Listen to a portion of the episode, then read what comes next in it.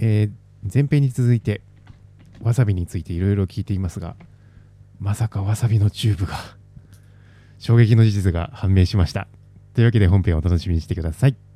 では行ってみよ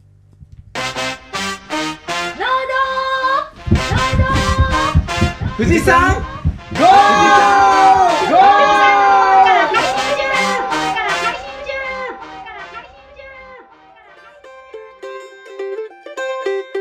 農道富士山号はカエルがゲコゲコ鳴いている 夏のう夏？夏？夏日になりつつある最高気温22度ぐらいなんだけど上がってきたら17度ぐらいで 寒い富士宮市からお送りしております。メンバーは完成が近づいております。サトゥとそろそろ機種編を考えてます。の大ちゃんの絶対 iPhone だろう。iPhone12 にする気だろう。の。の、えー、野郎2人でお送りいたします、よろしくお願いします。お願いします。よろしくお願いします。合わせる気なかったじゃん今もう。ちょっとラフに行ってみようっつったらもう乱れすぎて、ノーパクかこれはっていう。そうですね。感じになってますけど変えちゃう？いやいや乗っ取らないでくださいそこは。変えちゃう？そこちょちょちょ番組じゃなくて携帯変えちゃうって話。そうそうそうそうそう会話が噛み合っておりません、う 今11なんですけど、ん、やっぱプロがいいなといや思って。十分でしょもう11だったら。俺10なんだけど 11妻使ってて、うんうん。全然違うじゃん11うん。10とはい。それをまたグレードアップしようとしてる君は何なの？何にストレスを感じてるのそんないやストレスっていうかやっぱりあのお店の広告とかであ。写真撮るじゃないですか。経費ですか？経費？経経費費で。経費で買っちゃう？経費で変えたらいいんですけどね。でそれ変えたらさ11は残しとくらカメラ用で。いや。変えちゃう？もう変えちゃいますチェンジしちゃう？チェンジしちゃう。もったいないって。もう1台あったのがカメラとして使えるじゃん。あーですかね。でもこれを返却するとその次の携帯買うときうん。に安くなったりとか、それなくても多分携帯ショップで買える人？買える人です。え？え？アップルから直接買っちゃった方が楽じゃん。ああそうか。で SIM 入れ替えて、うん iPhone 隣に置くだけで全部データやり取りしてくれるじゃんね,、ね。で LINE のアカウントの移行だけやっといて、うんうんうん全部パッてやればできちゃうから俺携帯ショップなんて行かないよ。あ行かないですか、行かない行かない、えー。自分でやっちゃう。ああちょっと見てみようかな。そうすると自分の手元に残るで。うんでその子たちがすごい能力高いじゃん、うん。そうですね。これも1年使ってるだけなんでね。何を贅沢言ってるだ君は。本当に。いや11でも十分なのにプロに変えて11を返却してしまうなんていう、そんなもったいないことしちゃダメだよ。動画もちょっとねクオリティ上げたいと思ってるんで。そうだよ。だから手元で撮れるものと定点で撮れるものでカメラ残しときゃいいじゃん。そっかそっか。なんか GoPro もどきみたいなのもあるけどさ、あれだとちょっとね。うんうん。これからドローン買ってさ、はい。ドローンに携帯つけて飛ばせるなんてことあったらさ、うんもう一個あったらいいじゃん。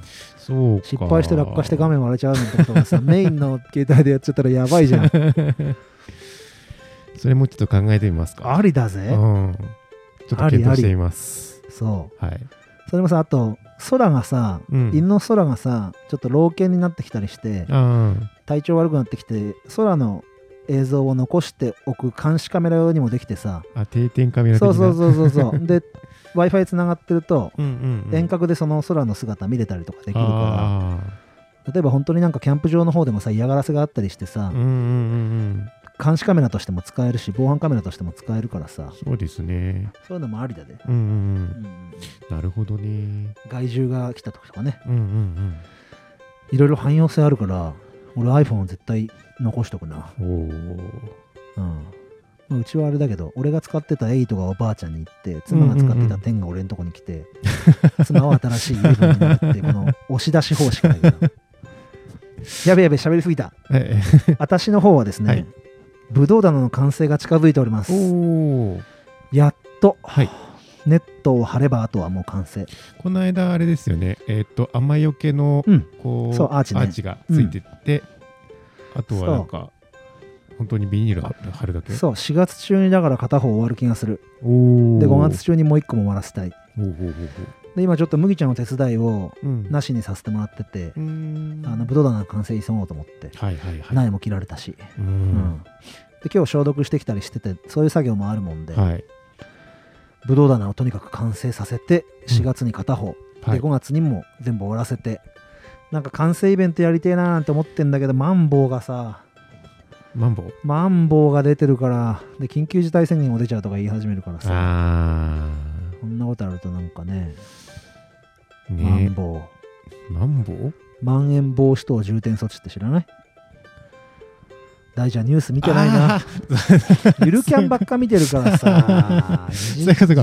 なんであいつ頭の上でなんかあの回遊魚魚を思い浮かべーっと泳いでるんだけどどういうことだとそう思って。きっとさ今山梨が落ち着いてるとかって言ってるけどさ、うんうん愛知もやばいし神奈川も多分出るしねうん東京も多分もう緊急事態宣言行くと思うさ、うん。大阪の緊急事態宣言出るじゃんね多分。はい。と静岡間挟まれててさそうそうそうそうそう。まん延防止等が出ちゃうとうん。イベントなんて言ってる場合じゃねえじゃん。そうですね。うん。なかなか厳しいゴールデンウィークでもやりたい食事事イベントやってくれた人たちにうんぶどう園に来てもらってそうですね。見てもらいたい、うん。はい続きはノーパックで。じゃあ今日は杵塚養豚場の後編ですな。はい何聞くんですか？えっと収穫とお。えっと流流通うん。について。選別のところが俺すごい興味あるな。そうですね。周品とかさ、ABC ランクみたいなのあるよねとかどこ使うでこう出荷先が分か分かれるのかとかさ、そういうところ聞いていきましょうよ。はいぜひぜひ。うん。じゃあメインディッシュへ。富士山ディッシュへ。ゴー。富士山ゴー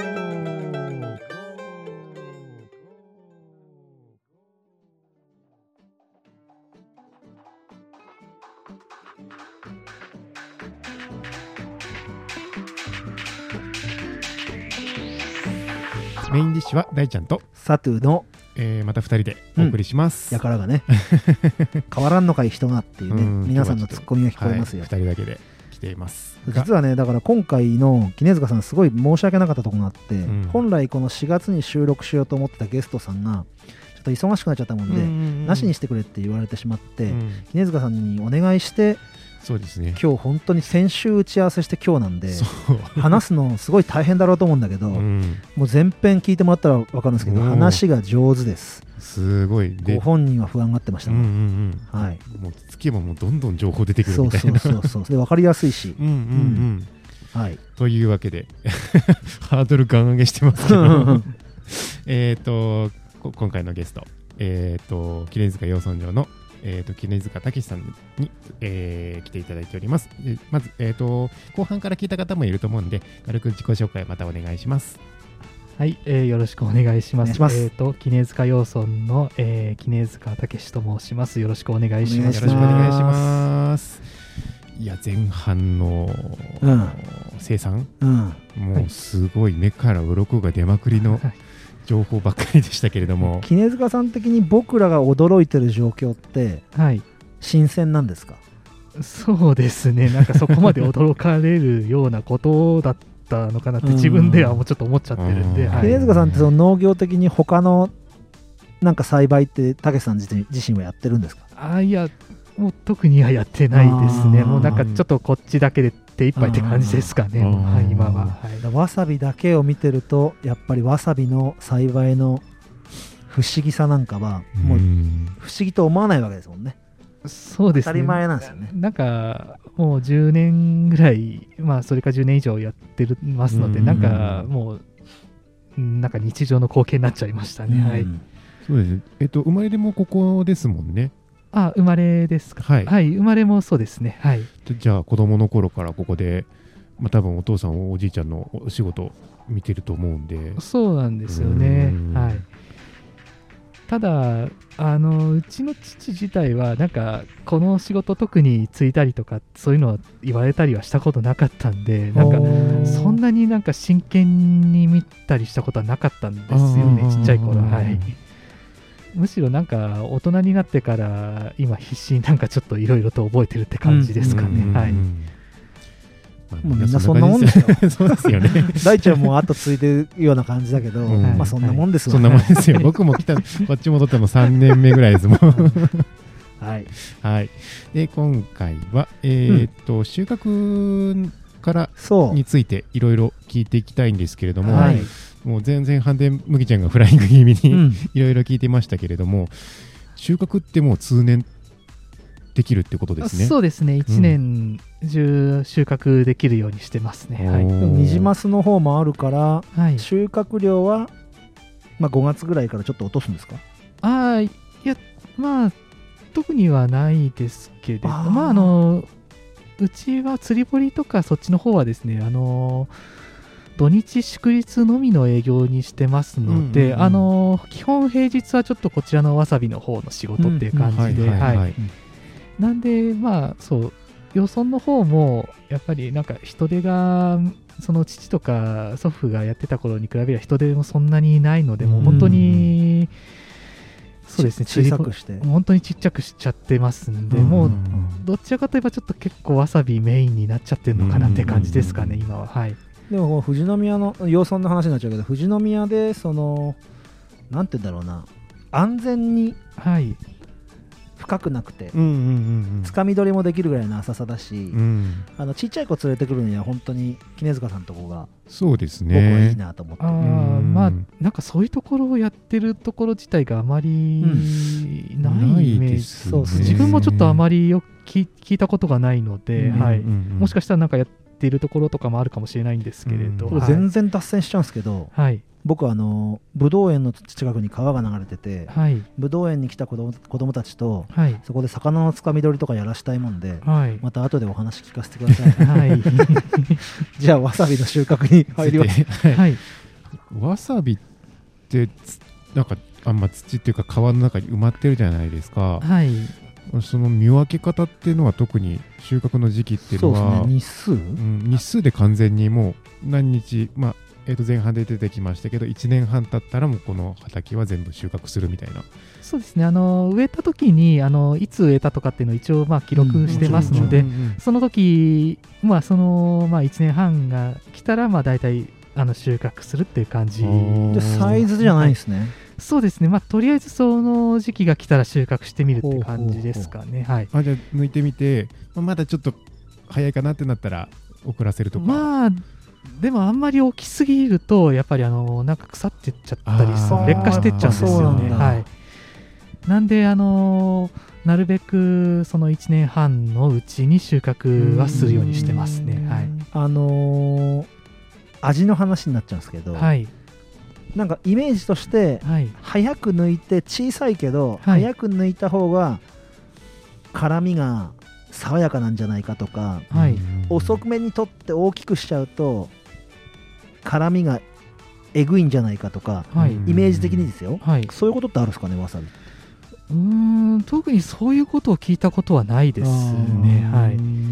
あのまあやっぱやっぱり早めに取っちゃうとやっぱりあのサイズ的にはやっぱちっちゃかったりっていうのがやっぱり多いですけど、まあそれまあい大体1年と1年半と比べるとやっぱサイズ結構違ってきますので、あはーそういうことか。い、サイズぐらいしかちょっと聞いたことはないかなって感じですかね。はい。で大体もう1年半でこのサイズってのははい、分かるわけですね。そうですね。はい。ははは大ちゃんさっきさ簡単にさ、収穫のことをさ、はい。抜くって言ったけど、はい、俺多分抜いてないと思うな。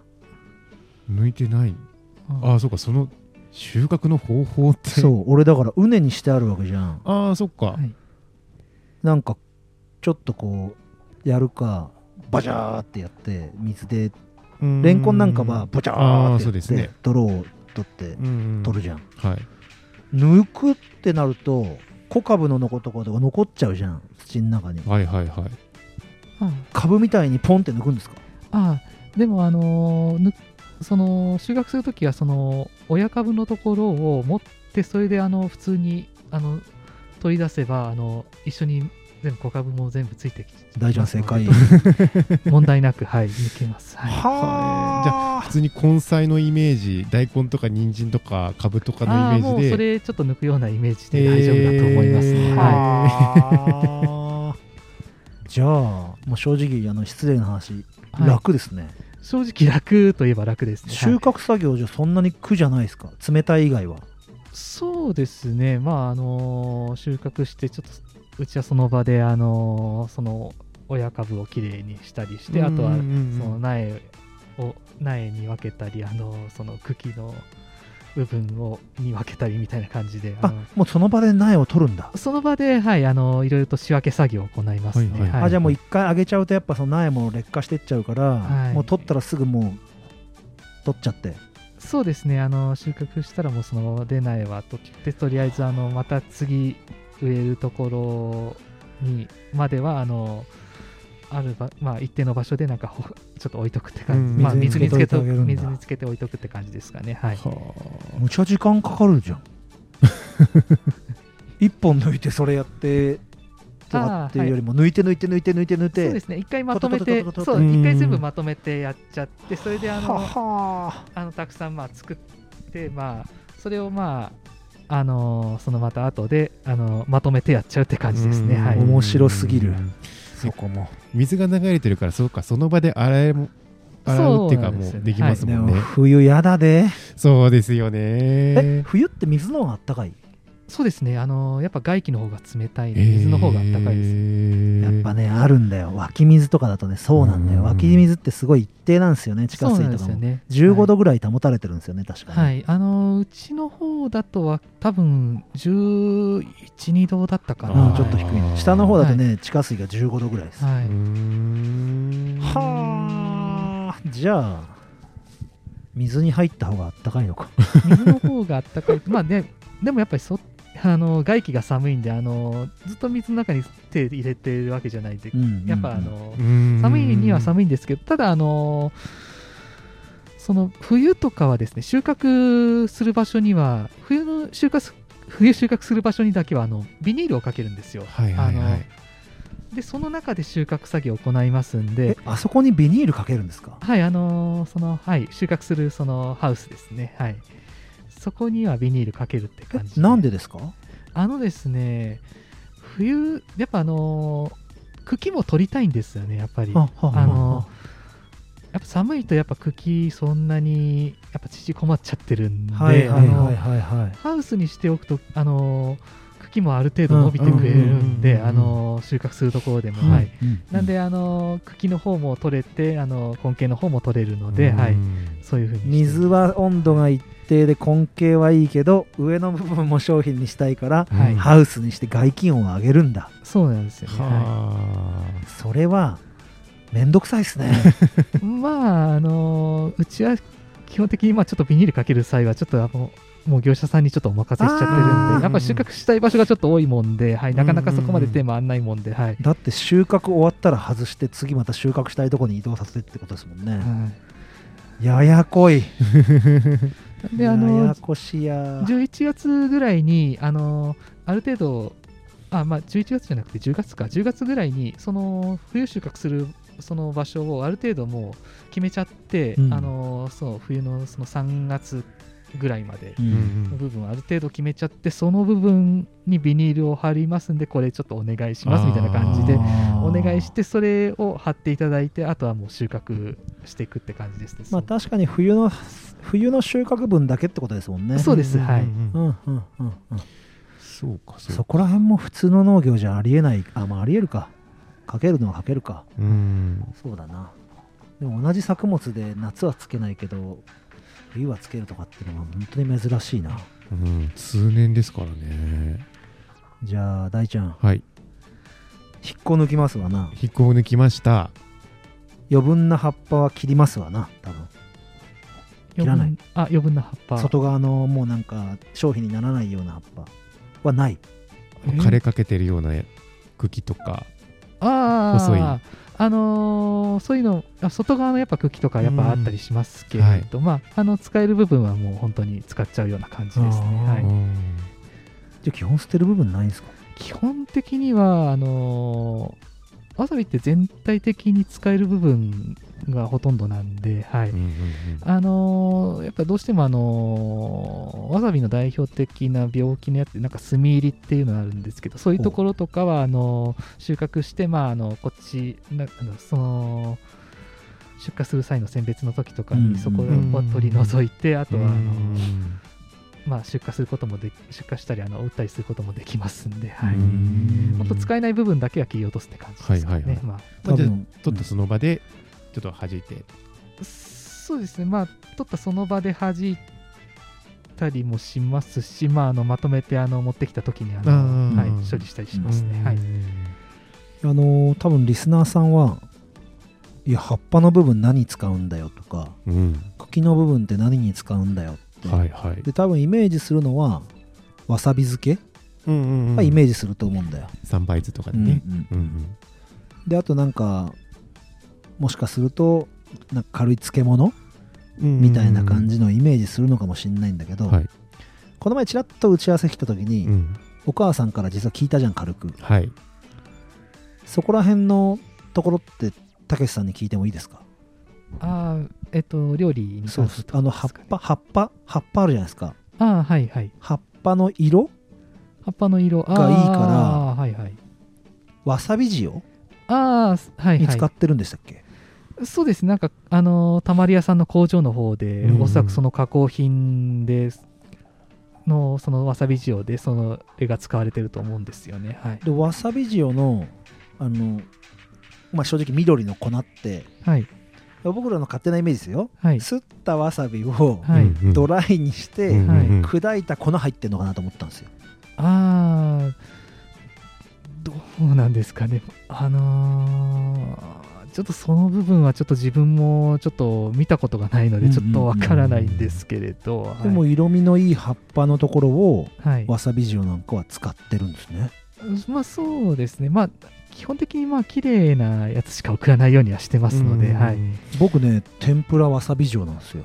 うんうんうんああのわさびはだからそうなんだって家に帰ってまた見直したんですよ、ーまあでもあの葉っぱの部分にもわさびの風味ってやっぱあるんでしょうあね。るありますからね。はい。わさびはあの茎とかあの葉っぱの部分もやっぱりそのわさびのやっぱ味はしますんで、はい。うん。まあ、あの根気の部分ほど強くはないかもしれないですけはいはいはい。大ちゃんわさび塩って使う？使います。たまに使うけど。うん。もう頻繁にわさび塩さ油物の白身とかはいはいはいはい。刺身でもねわさび塩で食べたりえー、まあさっぱりして美味しくいただけますよね。うんうんうん。うん。そういう見方が変わるよね。変わりますね。大ちゃん茎は何に使うと思茎はあれですよね基本的に三倍酢く茎？酢漬けとか漬物とか、うん。あと静岡っていうか富士宮か？あれは？の名物。わさび漬け、う、うんうん、あれ酒粕でしたっけ？わかんねあーはい、酒粕ですね。酒粕に、はい。あのわさびの茎を刻んだのを入れて、はい、そうですね。はいはいはい。はい。合ってます？はい、合ってます。はい。蘇我漬けだっけか。あったっけ？うん、え。あります。確か、はい。自分もちょっととそこ詳しくはないですけど、はいはいはい。なんかそう、はい、あったのは聞いたこと。あれで使うぐらいしか思いつかないですね。でも、うん。あれですよね。この間来た時は茎はもういろんなところに配送先が決まってて大変みたいなことをおっしゃってたんですけどもいろんなところではないですけれど、あの、あのうちはたまる屋さんたまる屋さんだけですね。はい。うんただ、茎はなんか多分いろいろと多分そう使う用途が多いもんで、はい。すべてたまる屋さんに送るようにはしてますね。うんはい。たまる屋さんではその茎は何に使ってるんですか？いろんな加工品に使ってますね。わさび漬けの方にも使ってますし、チューブのわさびにも使ってますし、はい。チューブのわさびのはい話ですけど、はい。チューブのわさびははい。根茎じゃないですか？あのーそうですね。根茎じゃないですね。はい。これ衝撃だよね衝撃ですよねさっきちょっとちょろっと聞いちゃったんですけど普通に根茎を使ってるんだと思ってたもんそう工場でなんかすりおろす機械があっそうてそれをチューブに詰めてんのかと思ったんですけでども確かにね確かに違うのようんそうそうそうそうそう。根茎をそこら辺のいいお寿司屋さんとか、うん。あのいい蕎麦屋さんとかで自分ですれるとことかあって、うんうんうん。実は。あの例えば静岡だとマリコのあたりではい。とろろ自然薯あるとことあーはいはいかはい。ついてきたりするんですよね、はい。うん色違うし、うん。はい。全然粘りも違うから、うんこれは何なんだ？業務用になるとこれになるのかって僕はうん。チューブのやつ思ってたんですけど、はい使ってるとこが違うんですね。そうですね。違いますね。はい。あれは茎を加工してる。茎をそうですね。あのーなんて言ってなんて言ったらいいんですかね。そのミキサーみたいな感じのやつですうんうんあれでもうなんか堂々にしちゃうんですよね、うんはい。でそこにあのーわさびのなんか風味はちょっと少ない時とかなんかそのフレーバーとかを使ってそれであの風味をつけてそれであのまあそれをあのチューブで売ってるって感じですかね。あじゃあはいすりおろしすりおろした根茎のわさびとは全く別物ってこと？おそらくなんですけれど、はい。そまああのーチューブのわさびに関しては多分ほとんどのほとんどチューブを出してるその食品会社さんとかそういう関係のところ、はい。ほとんど多分そこだと思うんですよね。はい、はあ。全部をちょっと把握してるわけじゃないんで、もちろんもちろんもちろんもちろん。なんか確実なことを言えるわけじゃないんですけど、うんうん。多分ほとんどは多分そうだと思うんですよ。だから、はい。もちろんリスナーさんも今聞いてくださってる方はねあの今杵塚さんで出してる茎はそういう風に使われていっているとうんいうことですよね、多分言えるそういうそういう用途で多分使われてると思うんですよね。はいはあこれはちょっと衝撃だね。衝撃ですね。そその根茎をイメージして、ね、チューブだチューブから出してたからね。そうそうそう。だってパッケージもだって根茎書いてあるんだもん。そうそうそう。わさびって書いてあるからさ。そうそうそうまあ、ででもも、わさびの、やっぱでもやっぱわさびのチューブって使いやすくていいんですよね。うんはい。だけどねやっぱ静岡県人で食べたことある人はうんやっぱ全然違うからそうですね。はい。あのーやっぱそっちの根茎の方ので食べる贅沢は知ってるんですよね、うんそうですね。はい。甘いんですよね甘い根根茎の方をすりねすりおろすとやっぱ全然違いますね。はい。うんでねあの辛いっていう感じも違うんだよねそう違うツーンとくる鼻のここにキューンってくる眉間のとこにクーンってくるのは、そんなに強くないんですよねうん根茎のきれいにするってるやつは、そうですね。あのー爽やかな感じの辛みっていう感じですかね。はい。スッて鼻に抜けてく辛みですよ、そうです痛みにならないそうですね。はい。いやじゃあ葉っぱがそういうののまあはわさび塩みたいなのに使われてうん。茎が練り物、そういうことですね。はい。じゃああの茎と、まあ、成長点って前編の話だったんですけど、うん。はい。茎と根茎の間のはい。あそこは使わないでしょさすがに。うんまあそうですね。あそこは特になんかその加工品だのなんだろうで使うっていうのは特にはないですね。はい。やっぱそうだよな。あれは難しいよな。うん。硬いし。あのただあのわさびってあのするときに、すする場合はですねあの下からというか上からなんですよね。あのーその茎とあ。その根茎のその上の部分からすあ確かにそうだ。あそうだ。はい。茎をポキポキ折はいってってそでっからそこのどっからすりおろしてって言われれた。はい。先っちょからじゃない。そうなんですよね、はい、ピーター・ラビットが食べる人参の先っちょからじゃない。いじゃないじゃないじゃない逆。逆だ。はあ言われてみれば。確かにそうだ。気づくことが多多いな。いなわさびすげわさびって先端の方その先っちょの方って結構白い部分が結構多いんですよね、はい、色とかでもああのあと下から上に向かって成長し上に上の方になんか成長していくものなんでやっぱ上の方がどうしても綺麗な部分とかまあそう。え待って。上に成長そうか成長点があそこですもんうね、んそっかそっか。ああじゃあ。そういうことかいちごと逆ってこと？いちごはなんか先っぽの方が甘いって言うじゃないですか、わさびと、でも成長点がどこにあるかっていうのはな悩ましいけど、うん、上に伸びてってそうんだね。上に向かって成長していくんではい。あで大根とか人参をイメージしちゃいかんっすね。あーでもあのーわさびって油中なんで大根の仲間なんですよね。あ。は やばいまた沼だこれ。はあうん。そうなんすか、はい。あ油中なんだ。それで害虫の処理してないっていうことです。うんうんうんうん。前編の栽培管理とかを考えると、はいはいはい。恐ろしい植物だな。まあでもこれって本当に、まあ正直な話ですけど、はい。わさびって日本だけじゃないですか？日本だけ？あのーまあなんかいろいろと確かにまあ確かに中国とかでもなんかうんわさびとかいろいろ聞くんですけれど、でもなんか日本のわさびってやっぱ日本独特なものらしいみたいなことは聞いたことはあるんですよ、ね。なんかリスナーさんでも、も西洋わさび、はいホールラディッシュはいはいは栽培してますかみたいなことを聞いてくださる方がいて。ああ西洋わさびってあるんですか西洋わさびはまあうちではまあ確かにそういうのはやってないですけれど、うん。まあ、まあでもそういう西洋わさびですか？おそらくそういうものは多分そそれも多分多分チューブのやつとかでは使われるんじゃないですかね、はい。やー面白いな。いいやー。でも日本人ならではですよねなんかね。い、そうですねはい、うんこの薬味文化っていうか。はい。確かに。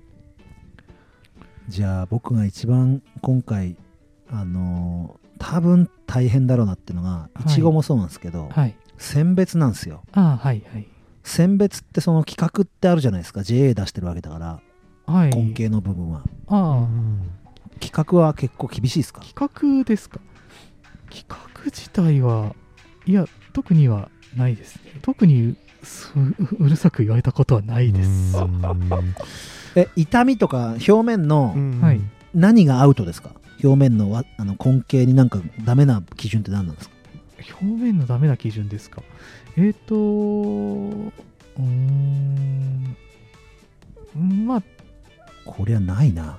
基本基本まあ本当黒ずみとかがやっぱあればそこは削ったりはしますしそれがあの深ければあの多少削る程度だったらあの出しちゃったりしするんですけど、やっぱ傷その黒ずみの部分あの結構深かったりした場合はあの傷物っていう感じであのなるべくそう弾いたりはしますね、うん。うんうんはい、ただあのそこだけ取り除けばあの全然商品としては使えますので例えばあのうちであのかあのたまにあのわさび買いに来てくれくださってる方とかはあの例えば自宅用とかでそんなにあの使いたいようなっていう方は、あの傷物だったらそのお安くお渡しすることもできますので、はいあのーそういうのを渡したりしてますね。はい。す大体の想像でいいんですけど、はい、100本わさびがあったら、はい。傷物と言われるそういう弾くのってどれぐらいあります？1本あるかないかぐらい、うーん。あいやまあでも結構はありますね。ああ、はい。そうなんだ、まあでもあのーまあ場所まあもしかしたらあの場所によったりするかもしれないんですけど、うんまあでも大体あのー100本あってまあ仮に多かったとしても本当に20本程度ですかね。はい。あとはもう普通に出荷できたりますね。はいはあじゃあサイズとかでここで選別っていうのも特にああそうですね。サイズの選別もいしますね。あのうん。小株の中でもやっぱ大きく成長しすぎたやつとかはあのそ出しちゃったりしますので。はい。そういうことか、はい。脇芽でも、はい。脇芽っていうか脇根うんうん脇根 そうか。はあ。じゃあまあ3パターンぐらいですか。傷物小さめ大きめみたいな？そうですね。まああの親株でもやっぱり大きいのそんなにあのまあ、大きくなくてなんか中くらいっていう感じのやつもあるんですよね。やっぱ中にはあのなんでそういう、まあ、大中小みたいな感じでうん。結構分けていって傷物とかはあのそうですね。あの結構買われ買いに来られる方も結構いらっしゃいますので、うん。あのどちらかといえば残しといてあのその方結構注文来たりもするしますのでその方にちょっと回したりっていう形にしてますね。はい。例えばじゃあ、あのー富士宮市民がこのポッドキャスト聞いてて、はい。杵塚さんのところちょっと贅沢で食べたいなって思った時って、はい。杵塚さんのところに電話してはい。その傷物を買うことって可能なんですか？個人がああ、傷物、傷物自体が、まあ、ちょっとどのぐらい取れるかっていう確証がちょっと持ってないもんで、うん。まあ、あまあ、ただ、あのー普通に正規品とかだったら、あのーご連絡いただければ、あのー用意することはあのできますね。あの事前にご連絡さえ本当いたいただければ、あのはい、県外の方とかが配送で送っ大和で送ってくれますかとかってできるんですか、ああ、はい、あったりしますので、はい、送ったりしますね。はい、その場合電話ですか？そうですね、電話で、まあ、あとはちょっとお振り込みという形になってしまいますけれど、うんうんうん。あの配送あの大和さんからの発送したりとかっていうのは、はい、できますね。はい、特にじゃあサイサイトで買えるとかっていうことはやってない？そうですね、ちょっとそこまでやってないので、うん。申し訳ないですが、うん。はい、はあでも買いたい人いると思いますよ絶対、うん。そうですね、まあ、今の時期だと、まあ、もうちょっとで終わっちゃう、もうちょっうん。とで、まあ、終わっちゃうんですけれど、茎の注文とかも結構、そうですね、来られたりしますので、はい、はあ。僕これ答えられなかったら答えられないんですけど、はい、まあ、グラム売りじゃないですか、はい、えっ、と根っこと茎と葉っぱあるじゃないですか、あはい、予想ですけどい。重さ的には葉っぱと茎の方が重さあることないですか？はい、根茎より。あはい、そうですよね。葉っぱと茎の方が、あ1重さ。本一本あるとしたら、はい、根茎茎はい。葉っぱってあるじゃないですか、はい、重さ的に言うと根茎が一番重いですか？おそらくそうだ、もう1本そのままだと、1本単体だと多分そうですね。あそうなんだ。はい、単価的にどの部分が一番いいんですかね？値段。あー単価的、単価ではやっぱり根茎ですかね。あそうなんはい。だそうか。加工かまあそうか。加工に回った時点でそうなのか。そうですよね。生食できるんだもんな、うんうんうん。ちなみに収穫の時の、えー、と大中小ってどれぐらいそれぞれ、まあ、サイズ的にはどれぐらいの大きさになるんですか？あー大きさ的にですか、はい。えっ、とうちだとやっぱ大きいものだとあのー 100g 大体1本 100g かそれ以上ぐらいで、まあ、手のひらぐらいですか？まあそうですね手のひらぐらいですね、うん本当に、手のひら小の本当に長さうーん。そうですね、うん。手のひらの長さって感じですかね、そこは想像してる通りだな、うんうんうんい。でまたそれがあの中華のやつだとまたその807060とかなんかそんな感じでうんあのちっちゃくなっていきますよね。はい。もはあ。う JA に出すからその例えば1キロで出荷とかだったら混ぜ混ぜにできるわけですか？あの基本的になるべく大きさは揃えるようにはしてあのうん。はい。あの JA さんとかでは特に割れないんですけれどやっぱ送った先で言われたりすしますので、はいそれは。はい。うんうんうんうん。まあスーパーで並ぶとかこう専門市場に並ぶってなってて大きさに差があるのに金額が違うとかってあ一緒とかっておかしいですもんね。はい、そうか。うん。でも言うほど選別は大変じゃないってことですね。そうですね。言うほど大変ではないです、詰め方が難いしいなんてね、ないし。はい、そうか。うん。で茎と葉っぱは、まあ、加工するから、はい。そんなに梱包とか気をつけなくても冷蔵便で送るって感じですよね。そうですね、あの週に1回、そう今、あのそのたまり屋さんからその配送のく、あの車来ますので、うん。その時にあの一緒に乗っけてってもらう、一緒に 一緒にというか、まあ、その時にあの乗っけてあの持って行ってもらって感じですかね。ほはい、う絹塚さんのとこ短期のアルバイトとかいるっすか？あいや短期のアルバイトさんは特にいない。です雇わない。あのやっぱりあのうち、たまり屋さんのそのわさび園の管理をしてますので、うんうん。あのーやっぱりどうしてもその管理するその契約に関してもやっぱたまり屋さんの方あそうなんだ。になっちゃそうっかそではい。はあ複雑。うんうんうん自己経営とかっていうわけじゃないんですねじゃあね。そうなんですよねはい。うんそううんか絹塚さんがコントロールできるところは意外と少ないそうなんですよ。うん。はい。あのー基本的にまあたまり屋さんからの要望でには応えられるようにしてるって感じではい。動いてますのではい。僕らがそこら辺にあるお店ではい。絹塚さんのわさびで何かを食べたいって言ったらどこ行けばいいですか、ああお店ですか、うんお店。えっ、とそうですね。富士宮市内だと、えー共有館さうんん。と、お蕎麦屋さん。お蕎麦屋さんですね。富士あ富士宮警察署の近くにある。あそうですね、はい。うんうんあとは、あの、花の湯さんの近くにあるトト屋さんとかうも。ん居酒屋っすね。はい。うん。うんうんお刺身が美味しいとこだ。うんあと、地元の、この井の頭の中にあるお蕎麦屋さんで、ささみのさんっていうところ。があー看板出てるあるあるあるはい。ささみの「さ」があのはい。2つ目の「さ」がね。はい。ちょちょになってるはい。うんうんうんそこささみのさんなんかはあのうちのわさびも使ってくうんれ、うん。出ますね。はい。はあじゃあ地元のそういうお店も買って使ってくれてるんですね。そうですね。はい。そばそばがうん。多いってことですね。そうですね。ああと送ってますと富士の方にあの2軒あのわさび送ってるところありますね。はい。そ名前は名前はえっと一つあの食事どころともえさんっていうところですね。はい。ともえか、はい。あともう一つあのお寿司屋さんでえっと柳屋さんっていうところがはい。はあ。駅南の柳屋さん？えー、っとどうだったかな？新富士駅の近く？柳屋さんえー、っとどこだったかな？柳屋さんですね。わかりました。ちょっと調べよみょ吉原の方だったかな。吉原、うん。ちょっとすいません。あのーうん発送の住所とかちゃんとよく見とけばよかった。ですういや全然あの 多分リスナーさんも行きたければ自分で調べると思うんですけど、あいくつかあるんだ。あ吉原ですね。はい。うんはい吉原ですね、はいはい確かそうだったような気がしますね、うんうんうん。吉原わかりました。のはい、はい、はいはいはいはい。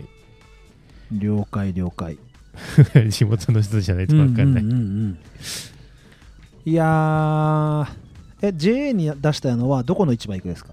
基本はあの東京の豊洲の方です。ねあはいはい。はいじゃあ杵塚さんのわさびだっていうのはもうそこから分かんなくなりますよね。そうなっちゃいますね。静岡はい産わさびって感じで出るんでしょうね、ああでもなんかうちのなんかその東京の方に出してはいるんですけどなんかうちのわさびだって分かってなんか買ってくださってるところもなんかあるみたいなことは聞いたことはありますね、はい、ちょっと向こうでどうなってるのかちょっとはっきり見たことがないので分からないまあでも JA 富士宮のものを買えばほぼ杵塚さんだってことですよね、まあそうですね、まあそうですね、まあ、3軒あって、まあそうですね、あのーそのうち1軒はまあうちなんで、うんうんうんうん。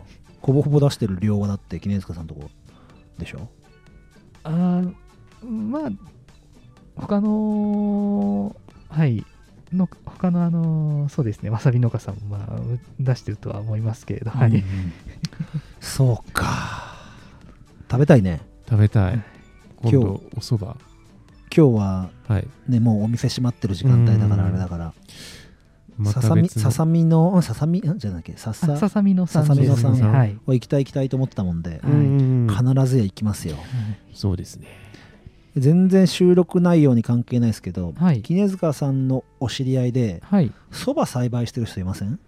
そば栽培ですか、ゲストさんでね声かけたくてそばの栽培がなかなかいなくて。そばの栽培はちょっと聞いたことはないですけどでもあのーうまあ、ちょっと関係ない話になっちゃうんですけれど、ううちのわさび以前使ってくださってたお蕎麦屋さんはあの地元で近くにあるんですけどあの一貫一人さん。貫人さん。はいはいはい。あそこ一貫人さんはあの以前うちのわさび使っあの使ってくださったんですけど今はあのご自身であのわさびまで作ってるんですよ。ははい。あすごい。はい。じゃあそばやってる可能性ありますね。はい。なんで、そうですね、一貫人さんどうなのかなってとこ有名どこちょっと一貫人さんか。言ってみます？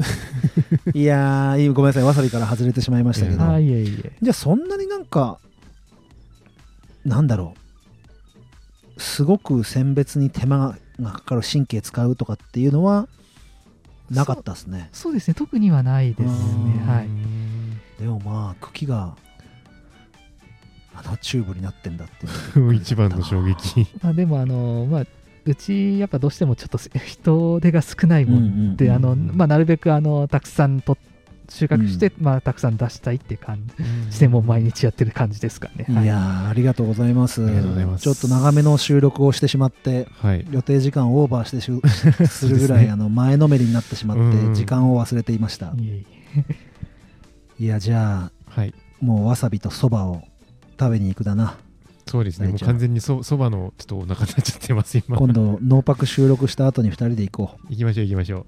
じゃあ犬塚さん本当に今日は貴重なお時間ありがとうございました。どうもありがとうございました。ちょっとエンディングであの杵塚さんがやるわさび料理ちょっと聞いてみたいなと思うんで、うん。なかったらないでいいんですけど、はいああのえディあのデザートもちょっと入ってもらってはい。やろうと思います、はい。で木塚さんごめんなさい。前言い忘れたんですけど、はい。デザートへ富士山号を一緒に見えないんですけどあ、はい。富士山号ってやってほしいなと思いまして。ああ、はい。ああの強要はしません。はい。見えないんで大丈夫です。はい。じゃあデザートへ。富士山ゴー富士山号ありがとうございます。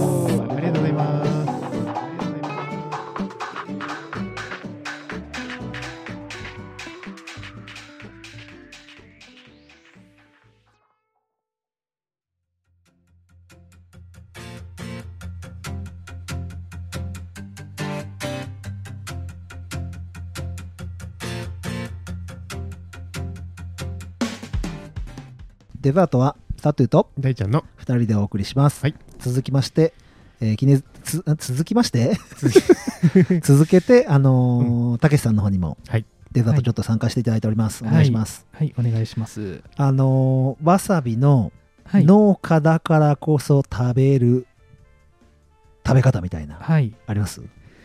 えー、と、そうですね、まあ、たまにちょっと食べるもので、まあ、ちょっと今もう時期が終わっちゃったんですけど、あの2月とか3月ぐらいにわさびの花が取れたりするんですけど、うんうんうん。そのわさびの花を使ったあの塩昆布和えですうんね。わはい、え風味的にはどんな感じなんですか？本当わさびと一緒？そうですね、なんかわさびの風味も感じますし、まあ、あの、なんだろう、すごくなんかお酒のおつまみみみたいな感じで、ちょっと食べられるって感じのやつですね。はい。やばいハートを射抜かれてしまった ーさっきちょっと調べたんですけど、わさびの花食用で販売しているところがあるみたいですね。あはい。うん、なんか見たら、そう、うーんとおひたしとか、はいはい。あと天ぷらああ、はい。で食べるみたいなんで、僕食べたことないんで、ちょっとそれ食べてみたいな食いたいって食いたいえ杵塚さんのところで花も買えます？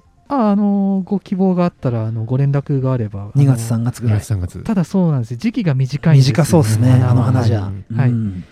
なんでまあ早もし早かったら1月の後半ぐらいからまあ取ったりすることもできるんですけど、まあ、どうしてもやっぱ自然のものなんで、うん。そうですね。んん大体が2月3月って感じですかね、うんはい。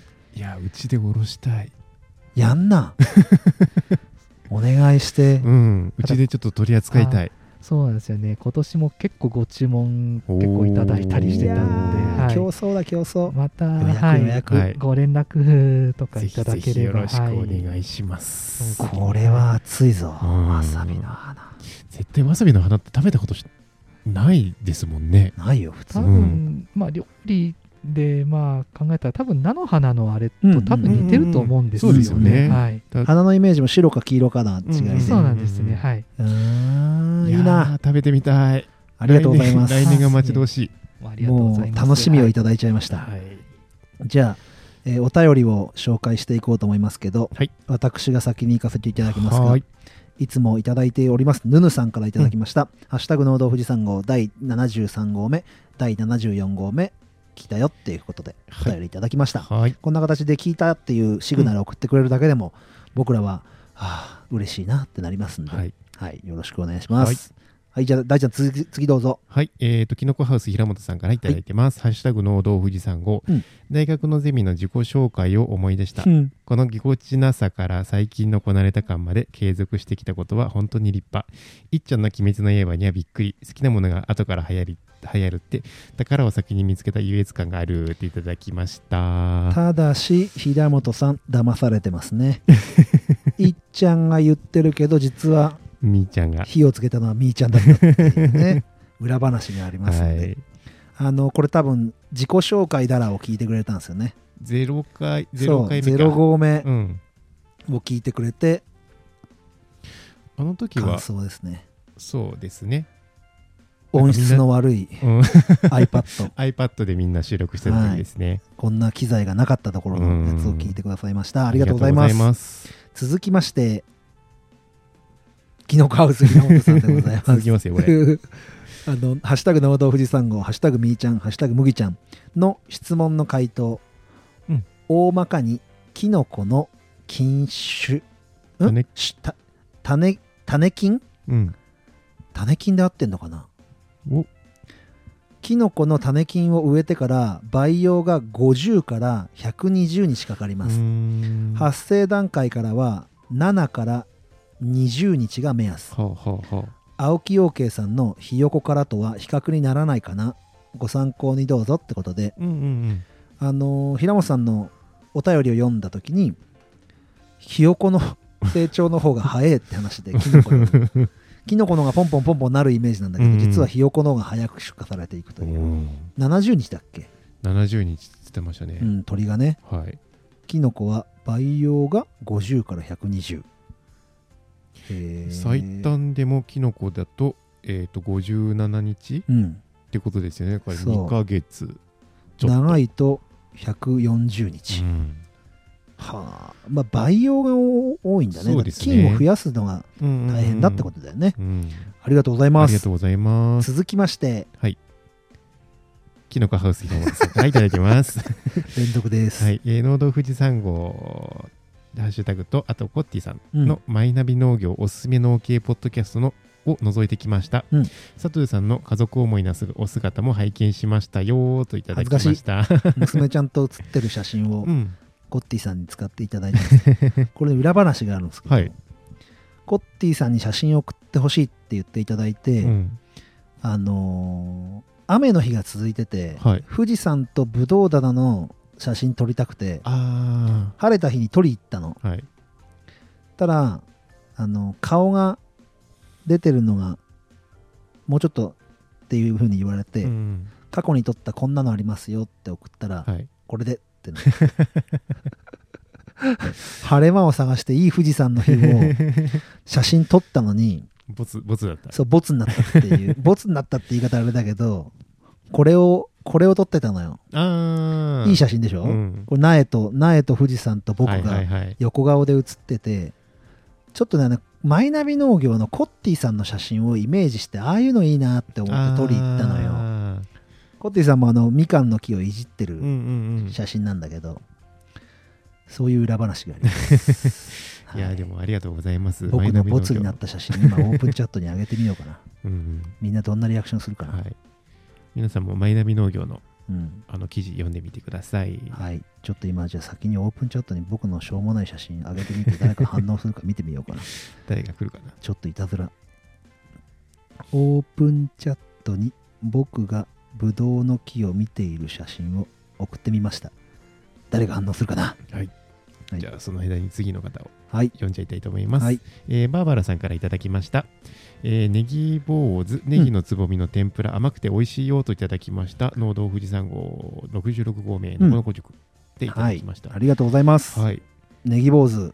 さすが。これ産直で売ってんのかな？みたいですねこれねネギ坊主売ってんだね。まさか麦ちゃんの敵がうん。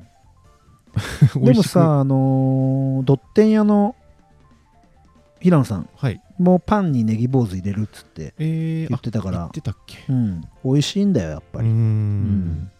ありがとうございあます。りがとうございます。次は満を持して僕がしっかり読ませていただきますが、上エビ和牛さんからいただきました。